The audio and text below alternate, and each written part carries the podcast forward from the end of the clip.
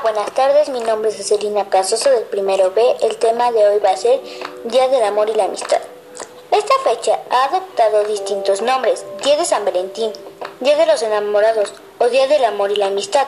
Pero, ¿cuál es el origen de esta celebración tan particular? Esta festividad, asimilada por la Iglesia Católica, se remota al siglo III en Roma, donde un, sacerdote llamado Valentín se opuso a la orden del emperador Claudio II, quien decidió prohibir la celebración de matrimonio para los jóvenes, considerando que los solteros sin familia eran mejores soldados, ya que tenían menos ataduras y vínculos sentimentales. Valentín opuesto al decreto del emperador, comenzó a celebrar en secreto matrimonios para los jóvenes enamorados.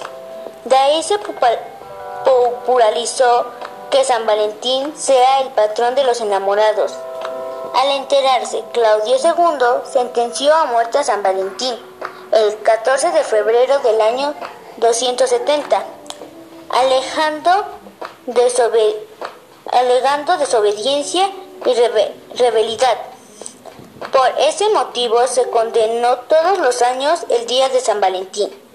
Muchas gracias por su atención.